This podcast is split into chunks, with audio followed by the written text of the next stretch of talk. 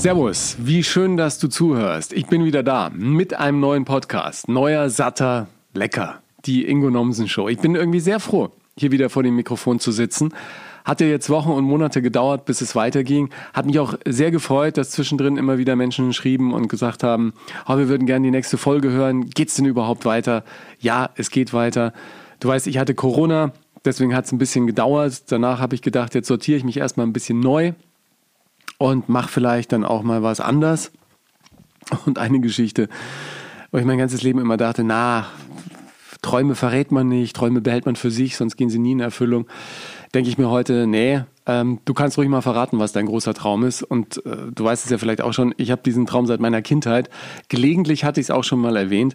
Ich will eine Abendshow im Fernsehen moderieren. Und ich habe nach 20 Jahren mit dem Frühstücksfernsehen aufgehört, um auch das endlich anzugehen obwohl ich ja schon recht erfolgreich, recht lange in diesem Business unterwegs bin, muss ich wohl noch einiges lernen, um dann am Ende auch dorthin zu kommen. Auch und gerade über mich selbst, denn ich war einfach vielleicht irgendwann nur noch der viel zu nette Frühstücksfernsehonkel, ja, und hat mich da auch ein bisschen selbst verloren.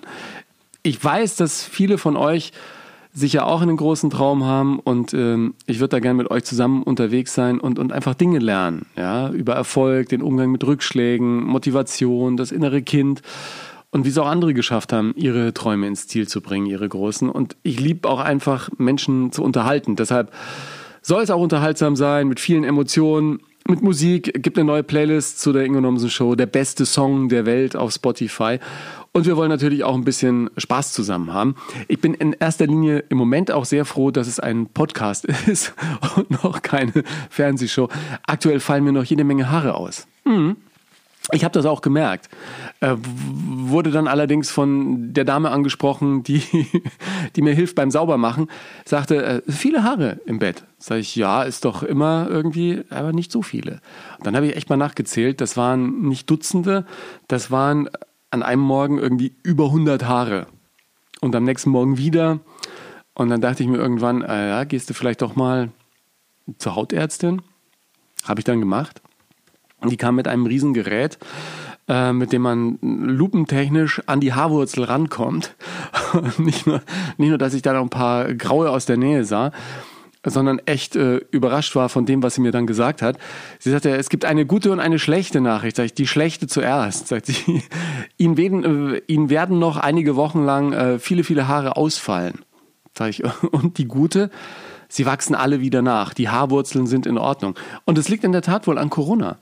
Also dadurch, dass die Sauerstoffsättigung in meinem Corona-Verlauf, der jetzt nicht der beste war, teilweise wirklich ähm, spürbar nachgelassen hat, da drehen die Haarwurzeln als erstes ab, weil wohl Haare auf dem Kopf das Unwichtigste sind, was der Körper hat. Und die werden dann abgeworfen, so zwei, drei Monate später. Sagt meine Hautärztin, es ist wie bei einer Vollnarkose, da kann das auch passieren. Und genau das passiert im Moment. Ich sehe ein bisschen aus wie ein gerupftes Huhn. Äh, so, zumindest fühle ich mich so. Manch anderen mag es gar nicht auffallen, aber ich muss nur morgens aufwachen und mein Kopfkissen irgendwie umdrehen. Dann sehe ich sie da alle liegen. Aber toi, toi, toi, also es sollte jetzt in den nächsten äh, Wochen und Monaten dann wieder besser werden. Ich hoffe ja nur, dass bis zur Veröffentlichung meines zweiten Buches am 20. September irgendwie alle Haare wieder da sind. Nicht, dass ich immer mit Mütze unterwegs sein muss. gibt, gibt ja dann auch so Kollegen, die allerdings auch mit Mütze sehr erfolgreich geworden sind, aber jetzt irgendwie, ähm, ja, es ich, ich brauche keinen Hut in den nächsten 20 Jahren meiner äh, Karriere. Ich, ich würde es gerne noch ohne machen. Äh, die erste Podcast-Folge heute mit einem äh, lieben Kollegen, der schon oft in meinen Sendungen war, äh, den ich erwischt habe, mitten im Dreh seines neuen Amsterdam-Krimis, Hannes Jennecke. Der hat beim Start in seine Schauspielkarriere wirklich eine Menge Glück gehabt und ist auch den richtigen Menschen begegnet und ist denen dann auch gefolgt aus einer spontanen Eingebung heraus, ja, wie er uns gleich erzählen wird. Ähm, später hat er dann nochmal eine ganz neue Karriere gestartet. Ihr kennt alle sein Engagement für die Natur, Tiere und den Menschen in Dokus und Büchern hat er das umgesetzt, wobei er auch da äh, viel Kritik aushalten musste. Ein sehr, sehr spannendes Leben, ein Gespräch, aus dem ich wieder mal eine Menge mitgenommen habe und das, obwohl wir uns schon so lange kennen. Ich wünsche dir viel Spaß, viel Vergnügen mit uns und äh, vielleicht nimmst du auch ein bisschen was mit. Die Ingo Show.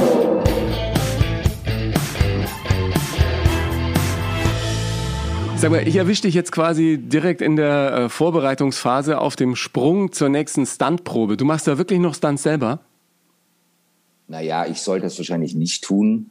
Aber soweit ich das noch kann, mache ich das noch. Ähm, wir haben die ganze letzte Nacht gedreht, da musste ich Gott sei Dank nur rennen, aber wir haben eine riesengroße Schleckerei auf so einem Hop- und, wie heißt es, Hop-Off, Hop-On-Bus in Amsterdam. Und das muss mit der Stuntcrew geprobt werden, weil da kann man sich echt wehtun. Da wird die Treppe runtergefallen, wir fliegen da durch die Gegend. Also das wird heute geprobt. Da kannst du dich aber nicht verletzen, oder? Du hast da mittlerweile genug Erfahrung angesammelt. Ich habe mich so oft verletzt, dass ich äh, soll das eigentlich echt abgeben an Stuntleute. Ich bin auch eigentlich zu alt, aber ich habe das ja mal erklärt, wir kennen uns schon lange. Ich habe immer das Gefühl, man klaut mir was von meiner Rolle, wenn das jemand anders für mich macht. Also es gibt Dinge, die mache ich wirklich nicht selber. Autounfälle, Sprünge, die über vier, fünf Stockwerke gehen, das mache ich alles nicht. Aber die Prügelei ähm, nächste Woche, die mache ich noch selber. Die äh, Geschichte mit Tom Cruise hast du ja mitgekriegt, dass der bei der letzten Mission Impossible Nummer irgendwie da gegen die Wand geknallt ist und sich da ja, echt ja. schwer verletzt hat, ne? Ja, also das, den Fehler haben wir alle gemacht. Wir sind halt dumme Schauspieler und eitel und denken, wir müssen alles selber machen und halten uns für die härtesten Jungs. Das sollte man, wenn man echter Profi ist, eigentlich Stuntleuten überlassen.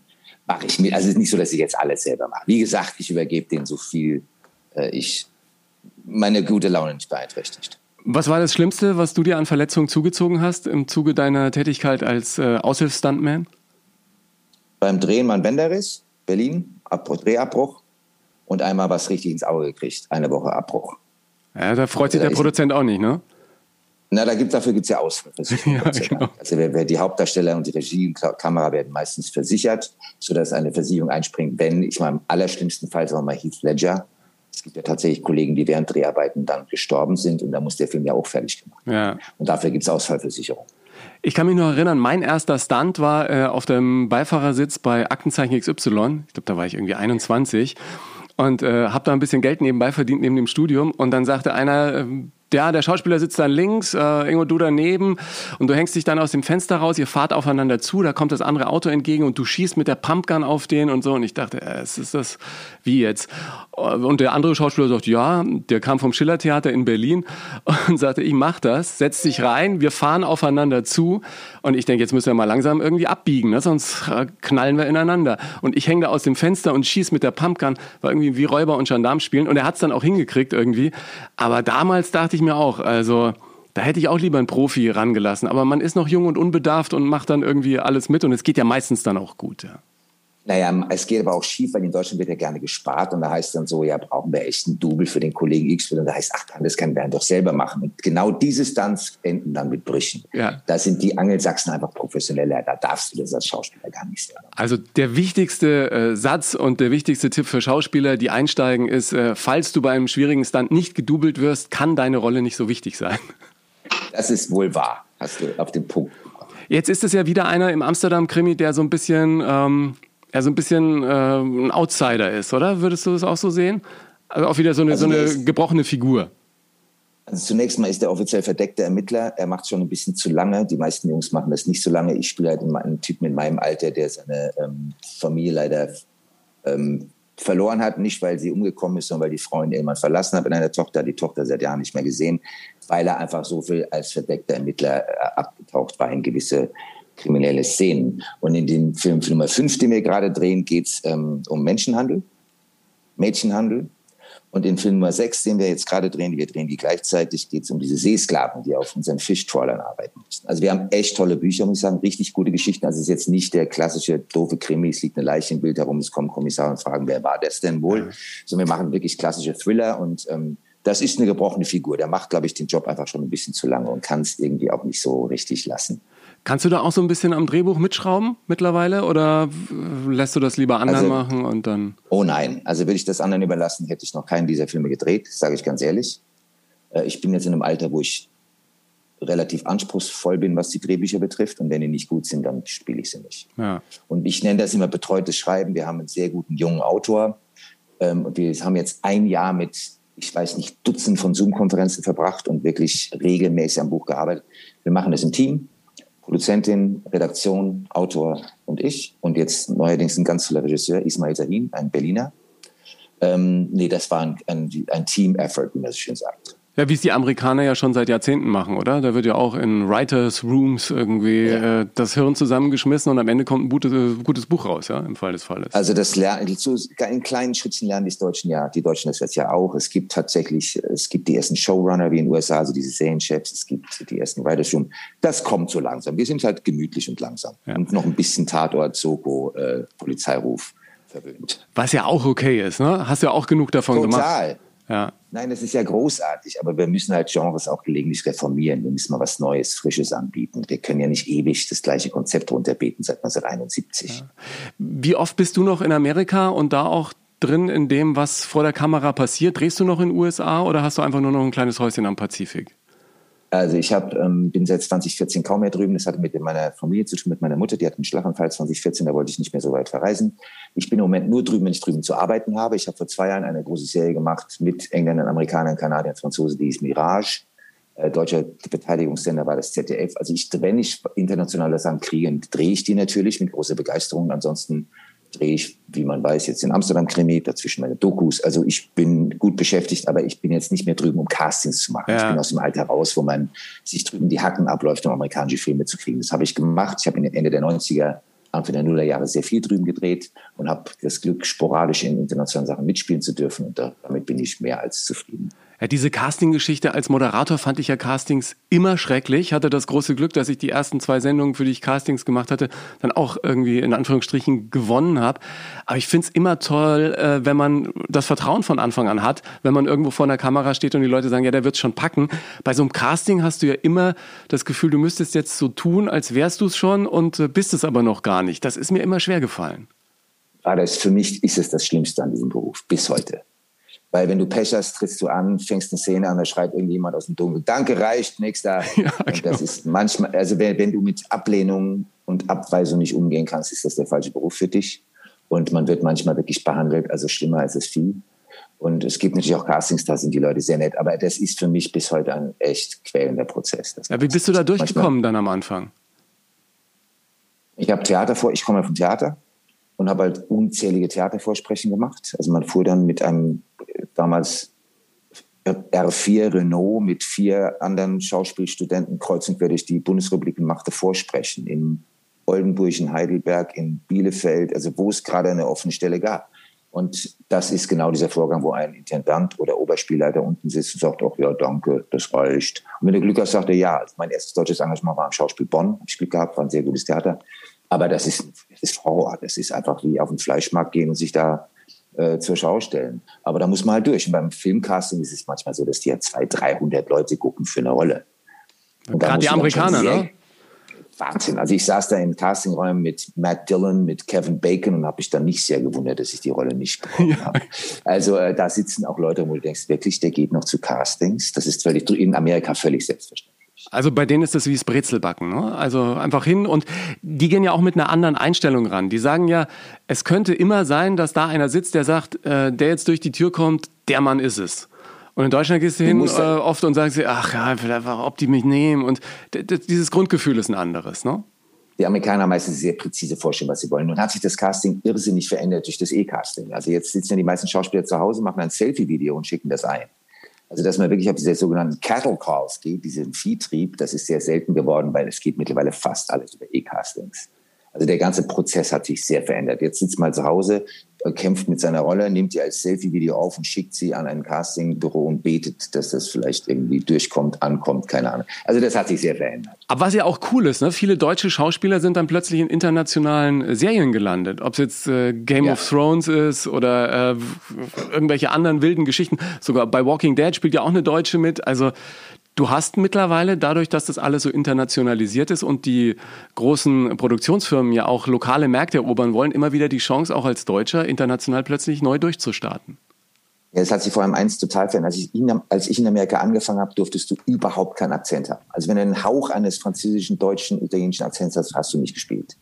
Jetzt ist es so, jetzt wollen Netflix und die Streamer Amazon, die wollen jetzt Dialekte haben, weil die USA sind voll von Menschen, die Dialekte sprechen. Also 60 Prozent der Kalifornier ist ursprünglich spanischsprachig. Und das hat sich total verändert, weil ich habe noch wirklich ein Vermögen investiert, um akzentfreies Amerikanisch zu lernen um auch Amerikaner spielen zu können. Das hat sich total verändert. Mittlerweile, also hat man ja gesehen, bei Game of Thrones spricht, spricht da jeder seinen eigenen Akzent. Und das ist natürlich als Schauspieler leichter gemacht, in internationalen Produktionen mitzuspielen. Ich finde, Arnold Schwarzenegger hat eine gute Vorarbeit geleistet, oder? I'm here to protect you.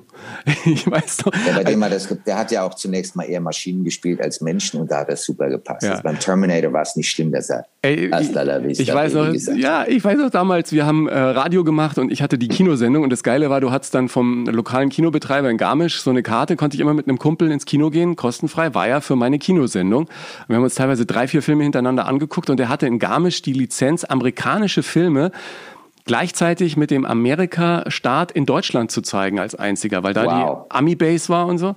Weiß, und dann war äh, T2, Arnold Schwarzenegger, und ich gucke die Originalversion mit meinem Kumpel und wir gucken uns beide an bei dem Englisch und denken, ey, der wäre bei uns nicht durch den Grundkurs gekommen im Gymnasium. Aber irgendwie auch cool, ne? Also, der hat ja, ja wirklich den Weg freigemacht für viele andere auch. Ja, die Karriere von Schwarzenegger, die ist natürlich einmalig. Das wird es auch in der Form nicht wiedergeben. Also, dass man mit diesem Akzent als österreichischer Bodybuilder zum Weltstar wird, ich glaube, das dürfte wie ein Märchen bleiben. Ja. Das ist eine schöne Geschichte. Ich, ich finde ja interessant, dass du sagst, du musstest noch mal lernen, wie man amerikanisches Englisch spricht. Du bist ja die ersten neun Jahre deines Lebens in Pittsburgh aufgewachsen, weil Vater äh, Chemiker war und eben im Ausland gearbeitet hat. Hattest du das nicht eh schon intus? Ich habe als Kind natürlich fließend gesprochen, ähm, bin dann natürlich nach Deutschland, habe dann schreckliches Schulenglisch gelernt. Ich wurde auch abgestraft für meinen amerikanischen Akzent. Ich habe nie was Besseres als eine Vier in Englisch, obwohl ich es echt perfekt beherrscht habe. Habe dann aber in, meiner ganz frühen Theaterzeit eine Australierin kennengelernt, mit der ich neun Jahre zusammengelebt habe. Und als ich in die USA zurückgegangen bin, Ende der 80er, haben die alle gesagt, you know ja. Ich so, nee. Und das hat so abgefärbt, weil der einzige Mensch, mit dem ich außerhalb, also in Deutschland halt Englisch sprach, war meine australische Lebensgefährtin die war Tänzerin. Und ähm, ich musste den dann einfach sauber machen. Ich hatte so einen Mischmasch aus amerikanisch, britisch, australisch und das hören die halt sofort. Die hören auch sofort, ob jemand aus Kanada kommt. Also die haben einfach, die passen da sehr auf. Und ein bisschen bayerisch auch noch drin? Durch Regensburg? Ja, ich war, ja, ich war, ich, meine Familie ist ja Gott nicht aus Bayern. Ich, äh, ich komme nicht so Bayern. Also, diese Oberpfalz, das sind die Bayern, ist Oberpfalz. Das ist ganz besonders. Das kann ich schon auch noch, aber ich musste das einfach wieder sauber bügeln, mein Englisch. Ich habe das auch hingekriegt, aber ich habe es natürlich leichter gehabt, als Leute, die das als Fremdsprache gelernt. Ja. Sag mal, die Geschichte mit dem Schauspiel, äh, das war ja auch mehr so Zufall, oder? Kann man das so sagen? Oder ja. wie, wie, wie war die Initialzündung? Ich, ne, ich bin ja so ein 70er-Jahre-Kind. Ich habe 79 Abi gemacht und hatte keine Ahnung, wohin mit mir. Also es fing von einem Auswanderungsantrag nach Kanada mit meinem besten Kumpel Danny fing das an, wir wollten als Holzfäller reich werden in Kanada und da die Welt bereisen. Da wurde mein Kumpel Dani aber zum Bund eingezogen, nämlich zu den irgendwie Panzergrenadieren nach Bayerisch Eisenstein und dieser Traum ist also geplatzt. Dann habe ich, glaube ich, zwei Wochen verbracht äh, als im Studium für Deutsch und äh, Quatsch für Sport und Englisch auf Lehrfach. Ich wollte nicht nochmal eine Schulbank drücken nach dem Abitur und ich hatte eh schon eine Ehrenrunde gedreht. Dann hatte ich mich äh, beworben für einen Medizinstudienplatz, habe ich tatsächlich bekommen in Dortmund und wusste so überhaupt nicht, wohin mit mir. Und ich habe in der Kneipe gearbeitet, da hingen die ganzen Theaterschauspielerinnen in Regensburg und die waren echt lustig. Und die haben immer so gesagt, Ego, probier das doch einfach mal. Mach mal, lern mal vier Monologe und probier mal eine Aufnahmeprüfung. Ich, na ja, klingt irgendwie ganz lustig. Und die waren halt echt lustiges Volk. Das war sehr viel unkonventioneller als meine Herkunft so. Und dann habe ich es erst am Mozarteum in Salzburg probiert, weil er gesagt haben, es ist die beste Schauspielschule. Da bin ich durchgerasselt und wollte eigentlich nach Hause fahren und wieder munter in meiner Kneipe weiterarbeiten. Ich habe tagsüber im Schallplattenladen gearbeitet. Ich hatte ein echt gutes Leben als 19-Jähriger. Und dann hat aber, fuhr so ein alter VW-Bus über den Parkplatz und da sagt ein Typ, ähm, bist du auch durchgerasselt? Ich so, ja. Ja, ich auch in der Regieprüfung. Aber es gibt noch eine, Schauspiel so eine Schule in Wien, da fahre ich jetzt hin. Ich so, hm, ich habe noch zwei Tage frei. In Wien war ich noch nie, da fahre ich immer mit und so. Und dann habe ich mich in dem, der, der hieß Udo, werde ich nie vergessen. Der fuhr einen wunderschönen T2 in Türkis und Weiß. Da bin ich mit ihm nach Wien gefahren und war nicht mal angemeldet, habe es trotzdem da irgendwie gepackt. Sollte dann so sein. Und so bin ich eigentlich zur Schauspielerei gekommen, wie Jungfrau zum Kind sozusagen. Und was ist mit Udo geworden? Udo ist Regisseur geworden, tatsächlich ist nach Frankreich gegangen, lebt bis heute in, der, in Lyon und war lange der Regieassistent von Jérôme Savary, einer äh, französischen Theaterlegende. Der hat es ganz gut geschafft, so als äh, Theatermann, Theaterregisseur. Ja, dann stehst du plötzlich da mit einer abgeschlossenen Schauspielausbildung und äh, ich habe gelesen, du hast Musical gemacht. Das hatte ich gar nicht auf dem Zettel. Ich habe ich erstmal gar nicht wirklich abgeschlossen. Ich hatte das Glück, schon im zweiten Jahr am Burgtheater engagiert zu werden und habe dann am Volkstheater auch schon gespielt während der Schauspielschule. Und dann kam ein deutscher Regisseur namens Helmut Baumer und engagierte mich für ein Stück, das heißt Fantastics. Das war das längst laufende Musical am Broadway. Ähm, der war, Helmut Baumer war später ein Intendant des Theater des Westens. Das, glaube ich, kennt jeder. Das ist das größte deutsche Musicaltheater in Berlin. Und der hat mich eben engagiert und so habe ich eigentlich erstmal mit Musical angefangen. Aber Helmut war auch derjenige, der gesagt hat, wenn du echt Schauspieler werden willst, musst du ganz schnell wieder aufhören mit Musical. ja. Musical-Darsteller werden halt in Amerika sind das Stars. Es gibt ja viele wie Christopher Walken und so, die haben mit Musical angefangen. Bei uns ist das so, gilt das so als leichte, nicht ernstzunehmende Unterhaltung. Und so habe ich ein paar Jahre Musical gemacht mit Helmut Baumann und bin dann aber ins normale Theater gewechselt. Ah, das heißt, deine Gesangsstimme, äh, die könnten wir auch noch mal auf die Bühne stellen, oder? Also das ist lange her. Ich habe tatsächlich viel gesungen. Ich habe eine Gesangsausbildung gemacht neben meiner Schauspielausbildung und auch eine Tanzausbildung. Also ich war, ich habe mich tatsächlich wie die Amerikaner dreispartig ausbilden lassen, aber habe dann schnell gemerkt, dass es in Deutschland nicht, nicht wirklich ernst genommen wird. Aber meinst du nicht, das hat sich mittlerweile auch ein bisschen geändert? Die Musical-Szene jetzt mit Corona ist natürlich schwierig, aber gibt's ja riesige Musical-Theater, die seit äh, Jahrzehnten dann auch voll sind. Also seit Cats und den 80ern hat das ja nochmal einen richtigen Schwung bekommen. Der, dann nennen wir mal einen der Darsteller. Also wen ich jetzt noch wüsste, ist Alexander Klavs, der DSDS gewonnen hat, der mittlerweile durch Tarzan und, und andere Goes ja. ein richtig erfolgreicher Musical-Darsteller geworden ist. Also in meiner Zeit war das Angelika Milster, das war Ute Lempe, ja. das war ganz, ganz, Ute Lempe wurde aus dem Land rausgegrault, weil man das ja nicht ernst nahm, diese Mischung aus Singen, Spielen und Tanzen. Also die Musical-Darsteller tun sich schwer, wenn sie im sogenannten ernsten Fach, ich halte diese ganzen Begriffe ja für, sowieso für Schwachsinn, ja. wenn die da äh, Karriere machen wollen, ist es ganz schwer, wenn du vom Musical kommst. Weil ich habe tatsächlich Castings gemacht und bei am Thalia Theater, da sagte der damalige Intendant, ach, du bist ja eine Hupfdohle. Ja. Weil er hat so auf meinen Zettel geguckt, was du gespielt hast, ach, eine Hupfdohle. Dann tanzt mir doch mal was vor. Also ich, aber die haben sich richtig lustig gemacht über uns dann. Ja. Und das fand ich echt ärgerlich. Und dann habe ich halt reine Sprechtheater gemacht und bin dann irgendwann in den Film geschlittert. Ja, das finde ich ja bei den Amerikanern auch gut, dass die dieses Schubladendenken überhaupt nicht haben. Also da kannst du Null. machen, was du willst. Da sagen die, ah, der ist erfolgreich, der ist gut, mach das. Oder einer sagt, ähm, ich war in den USA vor zwei Jahren auch in einem Drehbuchseminar. Da sitzt rechts eine neben mir, der hatte den letzten äh, Kinofilm mit Kevin Bacon geschrieben. Links irgendein Anwalt, der sagt, ich werde jetzt Drehbuchautor und ich, ich wollte einfach nur mal gucken. Und dann sagen die alle, ja, ist okay, jeder kann eins schreiben. Wenn es gut ist, wird es verfilmt und wenn nicht, dann halt nicht. Ja? Und wenn du beim Casting reinläufst und hast vorher vielleicht mit Schauspiel noch nichts am Hut gehabt, wenn du für die Rolle passt und die sagen, das geht, dann wird es gemacht und wenn es halt nicht funktioniert, bist du aber auch wieder weg. Finde ich eigentlich ganz gut. Ja, das, die sind da viel offener und viel vorurteilsfreier. Bei uns ist ja alles behaftet mit, das ist Leid, das ist Seife, der ist ja, kommt ja aus der Seife, die kommt aus der Seife, der kommt vom Musical. Weil die Seife ist die Soap, Soap Opera. Äh, ja, genau. Also genau. bei uns hast du ja, also, du musst ja, da muss ja so alles stimmen, damit du bitte eine ernsthafte Karriere machen darfst. Das ist in Deutschland ganz fürchterlich. Aber ist es nicht auch mit den Jahren immer weiter aufgebrochen? Also wenn ich mir heute zum Beispiel ähm, äh, Sketchup mit Iris Berben war ja im Anführungsstrichen seichte Unterhaltung, obwohl äh, Dieter Krebs ein toller Schauspieler war, Iris Berben war, damals am Anfang und heute ist sie eine große Schauspielerin und äh, passt auch zusammen, ja? Also das waren die, also du redest immer von diesen herrlichen Ausnahmekarrieren. Ja. Das ist besser geworden in Deutschland und es gibt natürlich immer dieses, diese, diese Schizophrenie, dass man einerseits will natürlich Til Schweiger haben und Elias Mbarek und all diese Leute, die wirklich Kinotickets verkaufen, aber dann bestraft man sie ab, weil das ist ja so erfolgreich und das ist ja kommerziell und das ist ja nicht ernstzunehmende Kunst. Also wir haben da so eine Schere im Kopf, die halte ich für völlig Quark. Ich fand es ja so interessant, ähm, während meiner Zeit bei Volle Kanne steigt jedes Jahr äh, die Quote, Marktführer, Hecht im Karpfenteich und so weiter. Und du, du bist aber natürlich auch mit dem äh, Vormittagsfernsehen irgendwie gelabelt. In Amerika gab es Regis Philby, ein äh, wahnsinnig erfolgreicher äh, Morgenmoderator auch, äh, also war ein paar Jahrzehnte älter als ich, aber immerhin, den haben sie dann für Wer wird Millionär genommen. Ja, da Natürlich. haben die nicht gesagt Vormittagsfernsehen oder so, ja. Also da Nein, ist da, äh, noch ein bisschen Luft nach oben bei uns.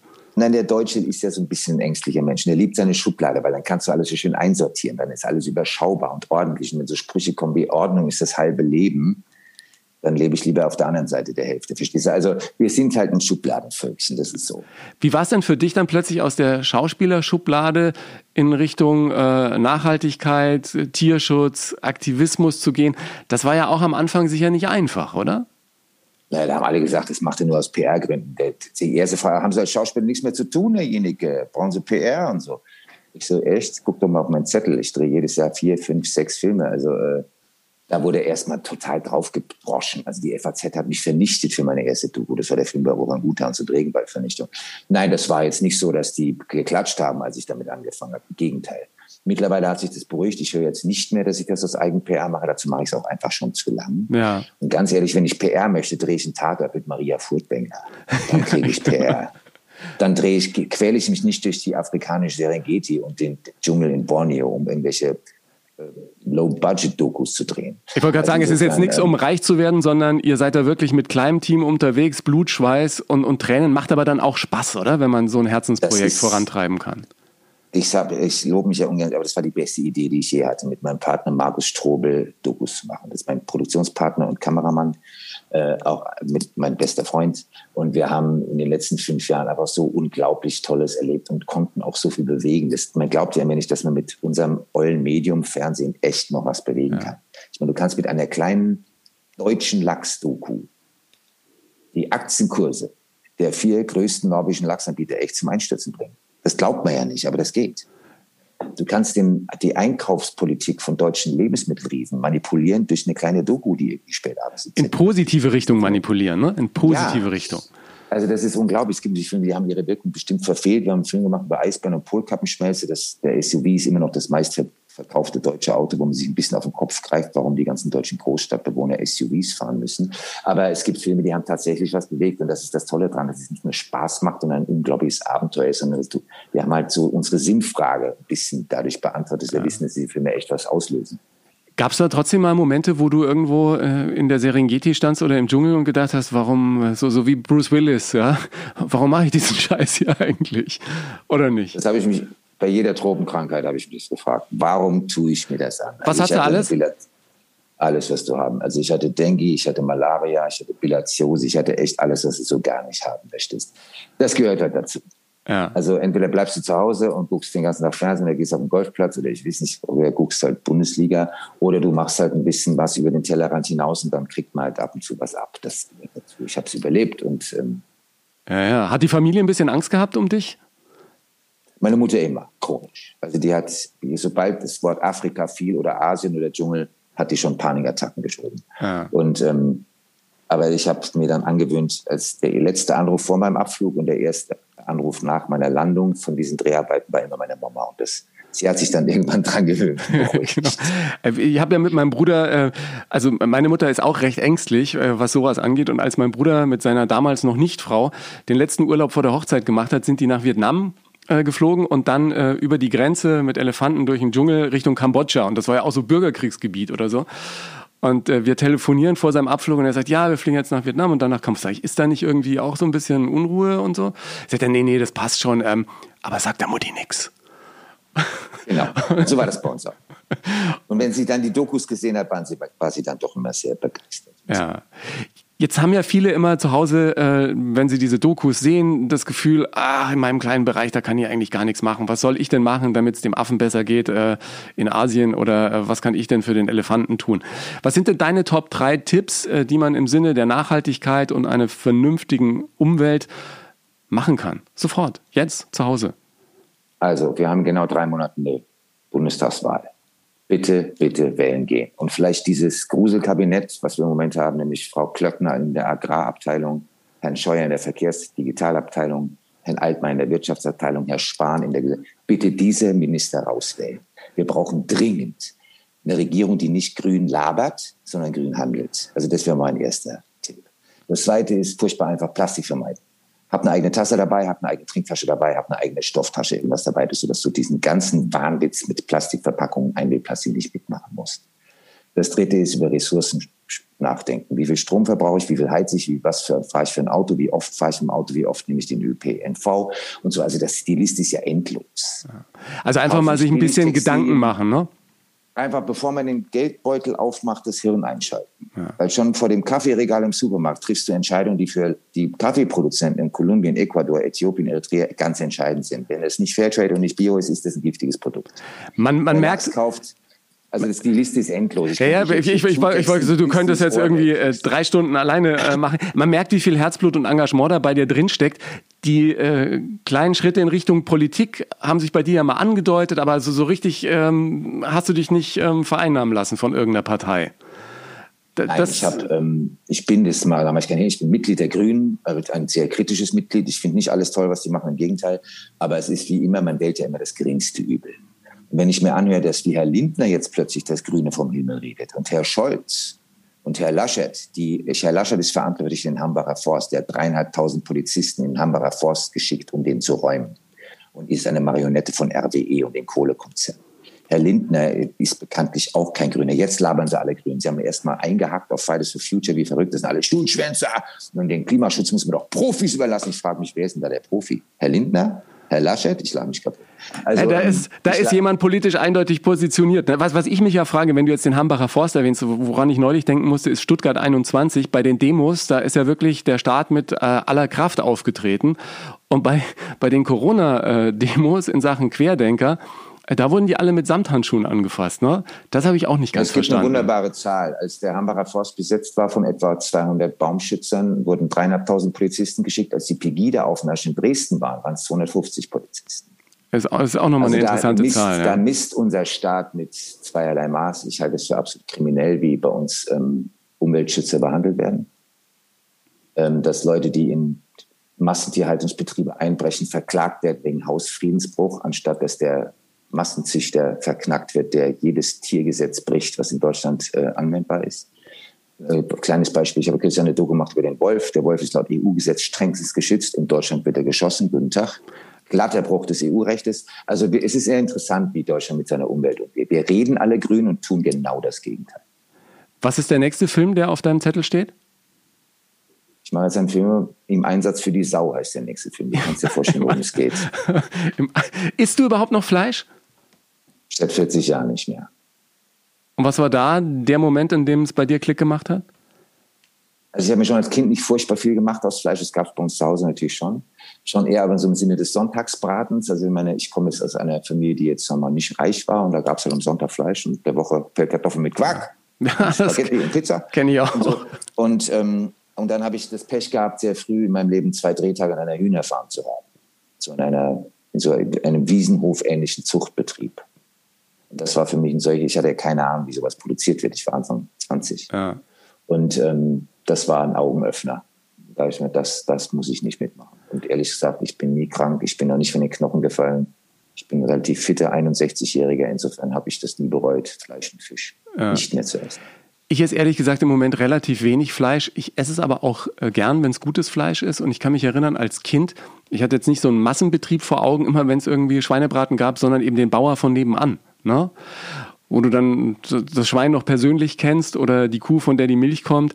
Von daher ähm, haben mich natürlich auch viele Bilder erschreckt, die ich im Laufe meines Lebens gesehen habe, aus so Massenbetrieben. Und ich versuche dann immer vernünftiges Fleisch zu kaufen, Biofleisch, schmeckt interessanterweise auch besser. Und was mir neulich passiert ist, äh, ich hätte fast nicht erkannt, dass das Hack äh, aus Soja besteht. Ne?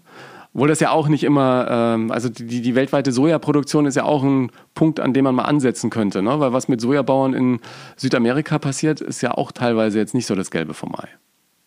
Naja, das ist ein sehr komplexes Thema, wie du weißt. Ich habe überhaupt nichts gegen Fleischkonsum. Wir haben im Moment in Deutschland knapp ein Prozent Biofleisch auf dem Markt. Also so viel ist, weil jeder, den ich treffe, sagt, ja, ich esse nur noch Biofleisch. Ja. Wir haben nicht mal ein Prozent des Fleisches ist tatsächlich aus Bioproduktion. Also da wird auch kräftig gelogen. Ich habe überhaupt nichts dagegen, dass wenn eine Kuh auf einer schönen Weide im Allgäu ihr Leben verbracht hat und wird am Schluss von einem Profijäger per Weidenschuss erlegt, finde ich das völlig korrekt, ab und zu mal ein Steak zu essen. Ich halte die Massentierhaltung für kriminell und über 99 Prozent des deutschen Fleisches ist Massentierhaltung. Wir schlachten im Moment in Deutschland pro Tag 20 Millionen Tiere. Frage, muss das sein? Ja. So, das ist eine zum Thema Soja, genau wie überall auch. Es gibt Bio-Soja und es gibt das ganz schlimme Soja aus genmanipulierter Produktion. Hauptsächlich der Amazonas wird tatsächlich weg rasiert und abgefackelt, um hauptsächlich Futtersoja für die Fleischproduktion. Naja, das ist das, ist, das, das, das Ding eigentlich. Also man muss auch nicht Soja essen. Es gibt ja nun mittlerweile großartigen Milchersatz, den kannst du aus Hafer trinken, aus Reis. Also es gibt, man kann auf diese, man kann ja wirklich korrekt äh, konsumieren. Es ist ja nicht so schwer. Eben. Ja, ich habe ja auf Hafermilch umgestellt schon vor zwei Jahren, allerdings äh, auch aus Kaloriengründen. Äh, du so. bist ja richtig fett von Milch, ne? Äh, abgesehen davon, dass viele ja schon länger behaupten, dass es nicht ganz so gesund ist. Auch da gibt es irgendwie verschiedene Meinungen. Aber mir schmeckt Hafermilch mittlerweile äh, fast besser als normale Milch. Also, ich habe ja. seit Jahren nichts anderes mehr getrunken ja. als Hafermilch. Machst du eigentlich viel Sport dann auch? Wie du weißt, bin ich begeisterter Wassersportler. Ich surfe, kite, Windsurfe, segle. Also sobald ich dazu komme, mache ich diese Sportart mit größter Begeisterung. Auch mit großer Verletzungsgefahr, ne? Aber das ist dir auch da egal. Ich habe mir, das stimmt, ich habe mir beim Surfen Ich hatte zwei schwere Unfälle, gehört dazu. Beim Kiten auch zwei schwere Unfälle, das gehört auch dazu. Aber ey, ich bin kein Golfer. Ist mir so langweilig. Ja, ja, du hast deiner Mutter ja früher immer vorgespielt, du hättest dich auch äh, beim Skifahren verletzt, obwohl es anders war. Wie? Meine Mutter hatte totale Panik vor Motorrädern. Die hat gesagt, wenn meine Kinder Motorrad fahren, dann werden sie nicht nur enterbt, sondern sterbe ich am Herzinfarkt und schlafe nie wieder eine Sekunde. Dann habe ich heimlich meinen Motorradführerschein gemacht und musste mich mit 38, da kam meine Mutter das erste Mal mich in den USA besuchen. Zu dem Zeitpunkt hatte ich schwachsinnigerweise vier Motorräder, die vor meinem Haus standen. Da habe ich sie am Flughafen abgeholt mit meinem Papa zusammen und habe dann überlegt, versteckst du jetzt die vier Motorräder oder lügst du sie an? Und dann habe ich gesagt, nee, ich fahre jetzt einfach mal vor, lass die aussteigen, guck, was passiert. Und dann stieg meine Mutter aus, sah in meinem Carport, ich habe so ein offenes, so ein überdachtes, kleine Garage, sah sie diese vier Bikes stehen und sagte, wem gehören denn diese Motorräder? Und ich so, naja, ich habe das nie gesagt, Mama, die gehören mir. Ich ganz lange angeguckt, die Motorräder angeguckt, dann wieder mich mit so ganz Sorgen von gesagt, du fährst aber vorsichtig, oder? ja, genau. Das war das einzige Wort. Nachdem ich sie jahrelang belogen, heimlichen Führerschein, sie war, das hatte eine, war echt groß, muss ich sagen, von ihr. Ja. Und ich habe ihr dann auch versprochen, dass ich weiterhin vorsichtig fahre. Ich fahre bis heute mit begeistertem Motorrad und ich fahre auch bis heute im Sinne meiner Mutter, obwohl sie nicht mehr unter uns ist, immer noch sehr vorsichtig. Ja, du hast ein super Verhältnis zu deiner Mutter, oder? Weil dein Vater nicht so oft zu Hause war. Mein Vater war klasse Workaholic, das erbt man dann ja auch, kennst du ja. ja. Ähm, nein, ich hatte ein sehr toll, sehr wirklich extrem gutes Verhältnis mit meiner Mutter. Mit beiden Eltern, aber da ich habe mit meiner Mutter sehr viel mehr Zeit verbracht. Auch weil sie länger gelebt hat als mein Vater und am Schluss halt auch pflegebedürftig war. Und insofern habe ich die letzten Jahre sehr viel Zeit bei ihr verbracht. Und ja. das war mit das Klügste, was ich in meinem bescheidenen Leben je getan habe. Jemanden zu begleiten auf diesen äh, letzten äh, Schritten aus dem Leben heraus, was hat es mit dir gemacht?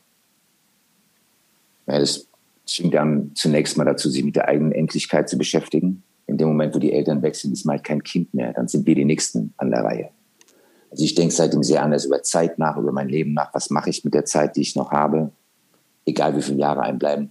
Und hat, man geht, lernt natürlich umzugehen mit Verlust. Und ist das tatsächlich ein Verlust oder ist das, was einen Menschen ausmacht, tatsächlich bleibt das ja nicht doch dann irgendwo? Und beim Mutter ist es einfach so, dass das, was sie ausgemacht hat, ihre Energie, die Art, wie sie gedacht hat und wie sie mit Menschen umgegangen ist, das bleibt ja. ja. Und so sage ich mir, die Hülle ist weg, sie ist jetzt in einem anderen Raum, aber alles, was ich von ihr lernen konnte und kann, kann ich ja weiterhin von ihr lernen. Das ändert sich ja nicht. Ja, bei mir war das ganz äh, auch seltsam irgendwie. Meine Mutter lebt ja noch, aber als mein Vater starb, war ich auch dabei und äh, auch in dem Moment seines Todes. Und ich dachte mir dann, ja, so ist es. Irgendwann, irgendwann ist einfach Ende. Und dann ist genau das Gleiche passiert, was du jetzt angedeutet hast. Sag ich, jetzt bin ich der Ältere auch von äh, unseren beiden, also von meinem Bruder und mir. Ich dachte mir so, jetzt bist du sozusagen irgendwie an der Reihe, ne? Irgendwie so ein ganz komischer äh, Gedankengang. Und jetzt ist die Kindheit vorbei. Jetzt bin ich auch keine äh, 20 mehr, aber ja. Irgendwie hat man immer im Kopf noch, ja, die Eltern, die werden ja auch nie alt für einen, weil der Abstand irgendwie, habe ich das Gefühl, immer gleich bleibt. Ne? Also meine ja. Mutter ist äh, für heute, äh, heute für mich immer noch so, wie, wie sie früher war. Also die hat sich nicht groß verändert. Und nur wenn ich mich mal einen Schritt zurückstelle und sie angucke und denke, ja, die hat sich optisch schon verändert, aber irgendwie ist doch die gleiche geblieben. Ja, Nein, das ist, ich finde, das ist die größte Lücke, die einem passieren kann, ist, wenn die Eltern gehen. Aber es ist auch natürlich eine Aufforderung, das Beste aus seinem Leben zu machen, die Zeit sinnvoll zu nutzen und, nicht, und sich nicht zu ernst zu nehmen. Wir wissen, dass unsere Zeit hier begrenzt ist. Und ähm, man soll angenehm sein zu seinen Mitmenschen, ein bisschen was Sinnvolles tun und ansonsten sich bitte nicht zu ernst nehmen. Das ist irgendwann vorbei, egal wie du dich äh, aufwandelst. Ja. Was hast du von deinen Eltern mitbekommen auf deinem Weg ins Leben? Was waren da die wichtigsten äh, Tipps? Also meine Eltern waren ausgesprochen nicht nur politisch sehr interessiert, sondern auch sehr soziale Menschen. Die waren wahnsinnig großzügig. Also alles, was die Familie nicht direkt gebraucht hat, wurde bei uns gespendet, verschenkt. Wir hatten ein offenes Haus für als die Mauer noch stand, geflüchtete Wissenschaftler aus dem Ostblock. Mein Vater war bekanntlich Biochemiker. Ähm, meine Mutter hat wirklich das, die Tür, Tor aufgemacht für jeden Hilfsbedürftigen. Die hat Asylantenkinder betreut. Die hat in der Gemeindebibliothek gearbeitet. Äh, also die war, ich bin, habe das Glück gehabt, mit wirklich von großartigen Eltern großgezogen zu werden, die auch ein soziales Gewissen hatten, einen Gerechtigkeitssinn und politisch sehr interessiert waren. Ja. Ist es bei dir so, dass du dir auch mal eine eigene Familie gewünscht hättest mit eigenen Kindern? Ähm, ja, habe ich oft natürlich drüber nachgedacht, aber mein Lebensstil war halt nie besonders familientauglich. Ich habe sehr früh das Glück gehabt, international zu drehen. Ich war mit Mitte 20 dann schon mehr in Afrika als in Deutschland. Ich habe in Kanada gedreht, in den USA und in den Globus. Dann habe ich irgendwann Anfang der Mitte der Nullerjahre diese Dokus angefangen. Ich bin, ich, es gab halt Jahre, da war ich zehn bis elf Monate unterwegs. Ja. Und dann finde ich es verantwortungslos, eine Familie zu gründen, weil du, du erzeugst ja nicht Kinder, um dann nicht zu Hause Weg zu sein. Zu sein. Ja, ja. Mein, mein, Vater war auch sehr viel unterwegs. Meine Mutter hat dann doch sehr viel auch alleine machen müssen. Das, das habe ich meinem Vater nie vorgeworfen. Der war halt wirklich begeisterter Naturwissenschaftler und hat in der Diabetesforschung gearbeitet. Also schon auch mit dem Ziel. Aber der war halt nicht viel da. Ja. Und insofern ähm, dachte ich, wenn ich das mache, mache ich das anders. Aber es hat sich auch nie ergeben und ich bin eigentlich, ich habe halt keine Kinder, ich mache halt Dokus und engagiere mich irgendwie. Ja, ich habe irgendwie dieses Gefühl, was du gerade beschrieben hast, man ist dauernd unterwegs und man ist dauernd weg. Wir sind ja viel umgezogen, Vater äh, Bundeswehroffizier, ein Jahr hier, ein Jahr da. Ähm, irgendwie so keine Wurzeln äh, zu haben, das äh, kann ich sehr gut nachvollziehen. Und ich glaube, bei dir ist es ja dann noch schwerer gewesen, dann Freundschaften auch zu behalten, weil man einfach rein örtlich auch nie da ist und nie Zeit hat. Hast du viele Freunde oder beschränkt sich das auf einen ganz kleinen Kreis? Also das Lustige, je älter man wird, desto weniger Freunde hat man, aber desto bessere Freunde. Ja. Ich habe wirklich einen fantastischen Freundeskreis, der ist durch, auch entstanden durch meine Dokus. Also die Münchner Gang, mit der ich das mache seit Jahren, die Firma ist Tango Film. Das sind vier Leute, also nicht inklusive. Das ist Markus Strobel, mein Partner, Kameramann. Judith Adelhoch, seine Ehefrau, Regisseurin, Rechercheurin, ähm, Autorin. Und eine Eva Quirtner, alles bayerisch, ganz bayerisch alles. Ähm, Eva ist recherchiert, ist Producerin, Regie, macht Regie. Also wir sind ein, ein unfassbar tolles Team und das ist so eine, wirklich eine Familie geworden. Dann weiß man, dass Daniel Rösner, Schauspielkollege, ist so eine Art Ziehsohn von mir, einer meiner engsten Kumpels. Ich habe einen sehr engen Freund, Alan Greenspan, amerikanischer Produzent, der hat der Nebraska mit Al Pacino und Johnny Depp produziert. Also ich habe einen ganz kleinen, fantastischen Freundeskreis, den ich zum Teil natürlich oft lange nicht sehe.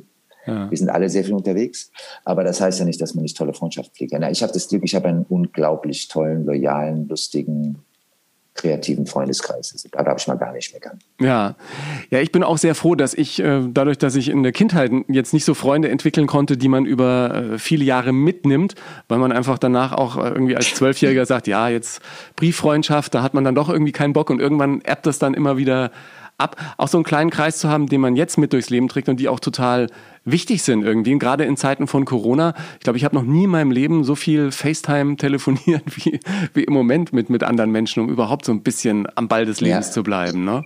Ja, das war bei mir auch so. Ja. Was machst du denn mit äh, Netflix, Amazon Prime und irgendwelchen Mediatheken? Was, was guckst du denn, wenn du abends zu Hause sitzt und dir mal einen schönen Film anschauen willst? Also ich habe Netflix als einzigen Streamer und ich bin ansonsten großer ZDF-Fan, ehrlich gesagt. Ich gucke also von Böhmermann über Heute Show, ähm, Frontal 21, 37 Grad, Lesch, Richard David Precht. Äh, also eigentlich fast alles, was mich wirklich interessiert. Ja. Terra X, Terra X läuft alles im ZDF und den ganzen Fiktionalbereich, den decke ich über Netflix ab. Was guckst du da? Halt immer, also die letzte Serie, die ich komplett durchgebinged habe, war Queen's Gambit, diese Schachserie. Mega gut. Davor habe ich mir Blacklist, das hatte ich irgendwie verpasst, habe ich mir dann auch staffelweise reingezogen. Ich schaue mir, ich habe mir jetzt die ganzen großen Dokus angeguckt. Netflix ist ja auch ein fantastischer Doku-Produzent. Die letzte, die ich mich umgehauen habe, war Seaspiracy. Von den gleichen Leuten, die Cowspiracy gemacht hatten und What the Hell. Also nee, also bei Netflix findet man schon gute Sachen. Das findest du bei Amazon auch. Ja. Also Aber du bist auch einer, der dann nicht, du kannst dann auch nicht aufhören, ne? Eine Folge und dann... Äh es kommt drauf an. Also es gibt Serien, die ich gucke ich scheibchenweise und es gibt Sachen, da bin ich so begeistert, die binge ich dann in zwei ja, Nächten durch. Genau. Also bei, bei Ricky Gervais, also sagen wir Afterlife, das binge ich komplett durch. Und es gibt andere Sachen, die gucke ich scheibchenweise. Das hängt sehr davon ab, auch wie viel, wie viel ich arbeiten muss, wie müde ja. ich bin. Also, also ich bin schon eher der Binge-Typ. Afterlife ist ja auch eine Geschichte, die es wahrscheinlich vor 20 Jahren noch nicht gegeben hätte, oder? Würde man sagen, eine äh, Comedy-Serie, äh, Comedy-Drama über jemanden, der seine Frau verloren hat, Nee, läuft nicht. Also ich schwärme ja ungern so teeny-mäßig, aber ich habe wenig Idole und Helden. Aber Ricky Gervais oder Gervais, wie er sich selber ausspricht, ist für mich einer der begabtesten, klügsten, humansten Menschen, die ich je auf der Leinwand gesehen habe. Also das ist so Kaliber Springsteen. Ja, ich, und Al Pacino. Ich, ich also finde diese Mischung aus brillanter Comedy, äh, Tragikomödie, Menschen mit ihren Gefühlen total ernst nehmen und, sie, und dich trotzdem noch lachen machen. Also das ist eine Kunst, die verstehe ich bis heute. Ich weiß nicht genau, wie er das macht, weil es ist ja eine, eigentlich eine Tragödie, was er da spielt. Und trotzdem ja. ist es so lustig und so ehrlich und authentisch und überhaupt nicht verlogen. Er geht auch gar nicht verlogen mit dem Thema um. Also ich bin, bewundere den, ich bin der totale Fan. Und Humanity ist für mich wahrscheinlich die beste Solo-Stand-Up-Show, die ich je gesehen habe. Ja, ehrlich gesagt bin ich auch großer Fan, vor allen Dingen, weil der wirklich dahin geht, wo es weh tut. Und was ich so toll finde, wie er mit Kritik umgeht, weil immer die Leute, die sich, äh, die sich verletzt fühlen und, und dann ihn auf Twitter irgendwie belästigen, da hat er also äh, die tollsten Repliken. Sollte man sich mal gönnen, auf seinen Twitter-Kanal zu gehen. Das ist klasse. Und was er gemacht hat mit, äh, mit den Golden Globes, ist ja natürlich auch klasse. Ne? Der, die ganze Branche durch den Kakao gezogen, ja völlig angstfrei, ganz nebenbei ist er Veganer, großer Tierschützer, also und der ist halt ein echtes Arbeiterkind. Das ist nicht irgendein Schickimicki-Bruder, der kommt aus einer ganz, ganz einfachen Arbeiterfamilie mit sehr vielen Geschwistern und der weiß einfach, worum es im Leben geht. Ja. Du hast Bruce Springsteen gerade angesprochen, ist einer deiner ganz, ganz großen Helden. Warum? Die erste Platte, ich hatte früher kein Geld für LPs, als ich noch auf der Schule war. Ich war immer, habe immer nebenher gearbeitet, aber ich habe mir immer nur Singles gekauft und die erste Single, die ich mir je gekauft habe, war Born to Run. Also 75. Gute Nummer. Und dann hatte ich Bekannte, die waren GIs bei den Amerikanern und die haben ja immer Konzerttickets bekommen, relativ günstig. Und dann habe ich das erste Mal im Leben Springsteen gesehen, 76 auf der Born to Run Tour in der Frankfurter Jahrhunderthalle. Und das war, wie würde man sagen, eine religiöse Erfahrung. ja weil der hat die Bude derartig gerockt, der ist live halt, der spielt ja vier Stunden. Grandios. Und danach ist einfach, ist die Bude halt platt. Und seitdem, ich liebe seine Texte, ich halte ihn nebst Bob, Bob Dylan für einen der besten Texter, die es gibt. Und der Typ ist authentisch und ehrlich und der rockt halt. Und der kann aber auch Philadelphia Film Soundtracks schreiben und ähm, The Wrestler, der schreibt Balladen, Rocker. Also ich habe, glaube ich, noch keine Tour verpasst seit 1976 und finde ihn einfach einen ganz großen Texter und einen großen Musiker und auch politisch ein großes Vorbild. Der ist halt auch wirklich engagiert. Ja, und es gibt ein ganz, ganz tolles Special, wo er alleine mit Gitarre einfach äh, auf der Broadway-Bühne steht und äh, einfach ganz, ganz äh, wunderbar. Ja. Also ich habe ja. ihn das letzte Mal gesehen, ich glaube vor zwei, drei, vier Jahren auf der letzten Tour hier äh, in Gladbach. Er war grandios. Ja, vor allen Dingen, wenn die Band anfängt zu improvisieren. Also der fragt ja dann, was wollt ihr für Songs hören? Und dann heben die Leute Schilder hoch oder Schilder hoch. rufen irgendwas rein. Und er so, wie war die Tonart nochmal? Ah, spielen wir in G. Ja, okay, dann spielen wir in G. Und dann fängt Max Weinberg am Schlagzeug an und los geht's, ja. Und, ja, und als, nein, letzt, als letzte legendär. Nummer haben sie gespielt Rockin' All Over the World. Und dann war es aber auch gut, ja. Also nach ja. auch drei, vier Stunden. Dann, der dann hat er keine Stimme mehr, der muss dann auch nee. aufhören. Ja. ja. ja, klar. Was ich gar nicht wusste, dass der in den 70ern schon so groß war, weil ich habe den natürlich in den 80ern entdeckt mit Born in the USA, war auch eine meiner ersten Platten, die ich mir gekauft habe. Und der war eben schon äh, seit den 70ern mit dabei und hat ja auch ganz große Nummern mit anderen äh, zusammengeschrieben, wie Because the Night und so, ne? Ja, viele haben ihn ja gecovert. Ja. Also Manfred Manns größte Hits waren Springsteen-Songs, Patti ja. Smith und so. Nein, der war, hat eigentlich seinen Durchbruch gehabt mit Born to Run, das war 75. Dann kam Darkness at the Edge of Town und uh, The River. Das waren eigentlich die Alben, die ihn zum Superstar gemacht haben. Dann kam, dann wurde halt so, hat Reagan ihn ja auch so ganz peinlich missbraucht für seinen Wahlkampf, because I was born in the USA too ja. und so. Dagegen hat er sich immer versehrt. Nein, den gibt's jetzt seit exakt 1971 schrockt er die Bude. Und was ich total klasse finde, ich, ich, weiß nicht, ob du die Geschichte auch schon mal gehört hast, er hat ja gespielt äh, in der DDR, kurz vor äh, dem Mauerfall. Und äh, es ist, äh, also ich wäre da gern dabei gewesen, weil er musste sich irgendwas übersetzt haben lassen und wollte dann auf der Bühne irgendwie sagen und dass es irgendwann keine Mauer mehr gibt. Und alle wussten, wenn er das sagt, dann, äh, dann gibt's totalen Ärger. Und aber keiner hatte Zugang mehr zu ihm, weil er mitten auf der Bühne stand und der Fahrer der Konzertagentur schrieb dann irgendwas auf so einen kleinen Zettel und hat dann versucht, diesen Zettel auf die Bühne zu bringen. So, also da gibt's auch eine Doku drüber, über diese äh, großen äh, Konzerte. Ja ich wollte dir gerade empfehlen, es gibt eine fantastische Doku über dieses Konzert. Und es hat die, äh, da ist der Typ, der Protagonist, der Springsteen tatsächlich gegen den SED und Stasi-Apparat nach Ostberlin eingeladen. Also gibt es einen fantastischen Film, kann ich sehr empfehlen. Der steht wahrscheinlich sogar irgendwo auf YouTube. Ja, da gibt es Leute, die haben äh, ihr Auto verpfändet für eine Springsteen-Karte, ne? Und ja. äh, oder sind ohne Karte dahin und, und dann gibt es noch ein anderes Konzert, ich glaube, das war Depeche Mode, die haben da auch noch gespielt äh, in, in diesem äh, Sommer, die sich dann auch immer gewundert haben, was, was die ganzen Mädchen vor der Hotelzimmertür sollen und was alles irgendwelche Spitzelmädels waren wahrscheinlich, ja, wo, wo sich die Jungs heute auch noch fragen, was damals los war. Aber hochinteressant, ich finde auch, das wäre ein toller Kinofilm. Müsste jemand Springsteen spielen und äh, dann erzählt man nochmal die Geschichte von keiner. diesem äh, Konzert. Das traut sich keiner, Springs. Also ich, da würde ich die Finger von lassen. Wie willst du denn so einen Typen spielen? Ey? Ich habe eine ähm, Geschichte gesehen bei Jimmy Fallon, dieser Late-Night-Show in Amerika, wo er zusammen mit Springsteen ähm, beide auftreten und äh, Fallon sieht fast aus wie Springsteen. Also mit der Kappe eben genau der Look aus den 70ern, ne? Mit Bart und der Kappe und das war, gibt's auch auf YouTube irgendwie. Musste mal äh, einfach mal, mal googeln. Dazu ja. habe ich zu viel Respekt vor Springsteen. ja, genau. Ich würde mich das nicht trauen. Gibt's für dich noch irgendeine so Traumrolle oder irgendeinen Traum, den du noch leben willst? Weil eigentlich hast du ja alle deine äh, Träume erfüllt, oder? Wenn man dich so von außen anguckt. Ich habe unverschämt viel Glück gehabt im Leben, ja, kann ich nicht anders sagen. Aber was jetzt Rollen betrifft, also würde ich, ich weiß nicht, warum wir keine echten Gangsterfilme hinkriegen in Deutschland. Warum wir keine Mafia-Filme hinkriegen. Wir haben genauso Mafia wie jedes andere Land der Welt auch. Behandeln wir im Film nie. Ähm, ich würde gerne noch mehr Komödien machen. Das ist die höchste Disziplin im Film machen. Das ist die schwerste, würde ich auch gerne noch machen. Und ansonsten, ich würde gerne mal eine Weltumsegelung machen. Die habe ich auch noch nicht hingekriegt. Also hast du noch so eine kleine Bucketlist? Ich habe eine riesen Bucketlist. Bist du verrückt? Ich möchte noch Italienisch lernen. Ich möchte anständig Klavier spielen. Ich möchte am liebsten auch meine Jazz-Trompete mal wieder auspacken. Da habe ich seit 20 Jahren nicht mehr ausgepackt. Also ich hab, hätte viel zu tun, wenn ich jetzt in die Rente gehen würde, sagen wir so. Also bist du auch einer, der einfach nicht faul sein kann, oder? Nur bedingt. Nur so eine Zigarrenlänge, würde ich sagen. Ah, da haben wir doch noch ein Laster, oder? Nicht nur eins. Du, du rauchst auch immer noch, ne? Also ich rauche Zigarren. Ich habe Zigaretten tatsächlich geschafft. Ja. Und habe es aber, glaube ich, nur geschafft, weil ich gelegentlich mir ein Zigarrchen gönne. Und das schmaucht mir ja so gemütlich vor sich hin. Das ist für mich so auch eine ganz tolle Entspannung. Es war so lustig. Ich habe ja immer, ähm, ich war immer eins hinterher in den Bands früher. Ne? Ich habe immer mit Leuten Musik gemacht, seit ich 16, 17 bin, die alle fünf bis zehn Jahre älter waren.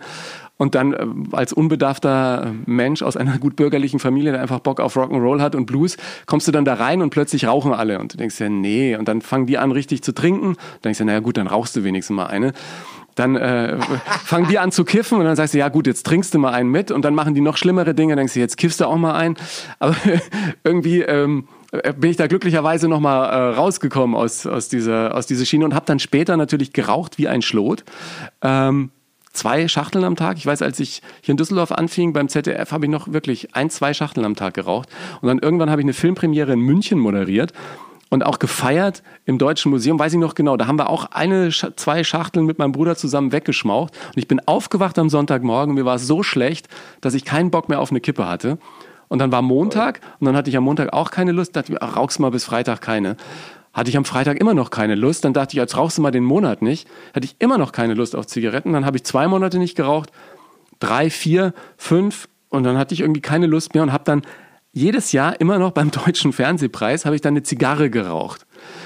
Und das hatte, hatte ich dann aber auch nach ein paar Jahren keine Lust mehr. Und seitdem habe ich nie wieder äh, geraucht. Ist pff, 18 Jahre her.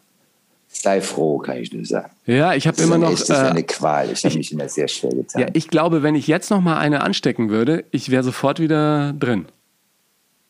Ja, dann lass es bleiben, bitte. Ja, ja, nein, nein. nein. Ich bin froh, dass du es geschafft hast. Ich bin froh, dass ich jetzt so langsam wieder auf dem Bein bin, ähm, after Corona-mäßig, dass ich irgendwann wieder mit dem Joggen anfangen kann. Stunt-Training wäre mir jetzt noch zu viel. Ich habe früher mal Colt Sievers gespielt, war ja Colt für alle Fälle eine meiner Jugendserien, mit irgendwelchen Matratzen hinter Hecken und haben uns drüber äh, geschmissen und so. Aber so eine Schlägerei, die du jetzt vor dir hast, die würde ich mich nicht trauen. Also ich, du, ich, ich schau mal, wie viel ich davon selber mache. Wir haben ein tolles Stunt-Team, kenne ich seit Jahren Mal gucken, vielleicht bin ich auch ganz bequem, lass mich munter dubeln. Oder also, du haust nur drauf, ne? Das ist ja schon schwer genug. Nein, Immer so richtig. In diesem, Fall, in diesem Fall bin ich der, der vermöbelt wird. Ja, gut. Wir werden sehen. Wer sich im Showgeschäft nicht vermöbeln lassen kann, der, der ist auch falsch. Ja. Was ist dein äh, wichtigster Tipp unterm Strich, um im Showgeschäft so richtig zu reüssieren, nach all den Jahrzehnten, die du Erfahrung hast? Leidenschaft. Mach's nicht, weil du berühmt werden willst. Äh, mach's nicht, weil du glaubst, du kannst einen Haufen Geld verdienen. Mach's, mach Musik, wenn das wirklich deine Leidenschaft ist. Mach, stell dich an die Staffelei, wenn das wirklich deine Leidenschaft ist. Werd Schauspieler, wenn du spielen willst und wenn es dir darum geht, andere Menschen darzustellen. Mach's nicht wegen Ruhm und mach's nicht wegen Geld. Das geht schief. Mach's, wenn du wirklich dran glaubst. Das gilt, glaube ich, für jede Form der Kunst. Ob du Fotografie machst, Architektur, Schauspielerei, Literatur. Mach's, wenn das wirklich deine Passion ist. Ansonsten lass die Finger davon. Sonst bleibst du auch liegen, wenn du zum ersten Mal fällst. Ne? Sonst stehst du nicht ja, wieder du bist auf. dann gleich enttäuscht, wenn du nicht in irgendwelchen Yellow-Plättchen auf dem Titel bist und nicht auf den roten Teppich noch das, diese, Die ganzen Prioritäten in, den, in der Kunst haben sich ja aufs Schlimmste verschoben. Es geht ja nur noch um Quote, um wer wird Hotel, wer hat die meisten Instagram-Klicks. Das ist ja alles total dumm und pervers. Ja. Wahnsinnige Zeitverschwendung. Stell dir mal vor, Al Pacino hätte seine Karriere auf Instagram aufgebaut. Wie tragisch wäre das denn, ey? Oder Robert De Niro oder Sean Penn. Nein, das ist ja alles Kinderkram, da, da mache ich auch ehrlich gesagt nicht mit. Können die anderen gerne machen. Ich drehe jetzt gerade mit einem jungen Kollegen, der ist nur mit Instagram beschäftigt. Und ich kann nur sagen, das geht auf Kosten seiner Performance. Der sollte sich auf seine Performance äh, konzentrieren. Und äh, deswegen empfehle ich jedem, mach's aus Passion. Und ganz zum Schluss hätte ich von dir noch den besten Song der Welt für meine Podcast-Playlist. Was ist für dich Boah. die beste Nummer? Es, es müsste ja eigentlich jetzt, ähm, wenn ich dich vorhin richtig verstanden habe, eine Bruce Springsteen-Nummer sein. Also ich mache jetzt mal einen Kompromiss, weil es gibt ja Leute, die verstehen Springsteen nicht. Spiel den Titelsong von The Wrestler, von dem Mickey Rourke-Film. Die Nummer heißt? Falls du den kennst. The Wrestler. The Wrestler, ach so, ja. Den, den Film kenne ich, ein, ein großartiger Film und auch mit einer geilen Mucke, wie ich finde. Und der Titelsong ist von Springsteen und äh, einer der schönsten, traurigsten Texte, die er je geschrieben hat. Also den würde ich jetzt, das ist eine Ballade. Es ist kein Rocker, aber es ist eine Ballade und den Song liebe ich heiß und ähnlich. Dann danke ich dir für deinen Song, für deine Zeit und äh, was sagt man bei Stuntleuten? Hals- und Beinbruch oder? Das sind Holländer. Wie sagen die? Rote Dach, rote Dach. Nein, ähm, keine Ahnung, du. Die sind extrem cool. Ich habe ein echt super Stunt-Team. Simon und Aaron. Aaron, äh, kann ich, ich weiß nicht, wie die hier sagen. Also Hals- und Beinbruch sollte man sich, der klassische Theaterspruch sollte man sich immer wünschen, weil dann passiert es nicht. Danke dir ganz herzlich, Hannes. Servus. Dir auch alles Gute. Ciao. Hannes Jennecke, den Amsterdam-Krimi gibt's übrigens, äh, gibt's übrigens bei den Kollegen der ARD. Wenn du Lust hast, folg mir auf Instagram oder Facebook und falls du Zeit hast, hinterlass mir gern einen Kommentar zur Folge. Was ich natürlich besonders schön fände, wenn du den Podcast auch auf deinem Portal ehrlich bewertest. Jede Bewertung verschafft dieser Show, hey, sag mal, ich kann nicht mehr reden, verschafft dieser Show noch mehr Sichtbarkeit. Und hör doch mal in diese Spotify-Playlists rein, die gab's ja auch schon zu Nonstop Nomsen. Da findest du sicher die ein oder andere Perle, die du noch nicht kanntest. Mehr über die Erfolgswege der Stars gibt es in meinem Buch Erfolgsmenschen. Lies da gern mal rein. Eine Lesung gibt es auch auf meiner Homepage. Und die anderen Folgen dieses Podcasts bieten natürlich auch eine Menge Stoff in der Hinsicht. Danke dir fürs Hören heute und bis zum nächsten Mal. Servus.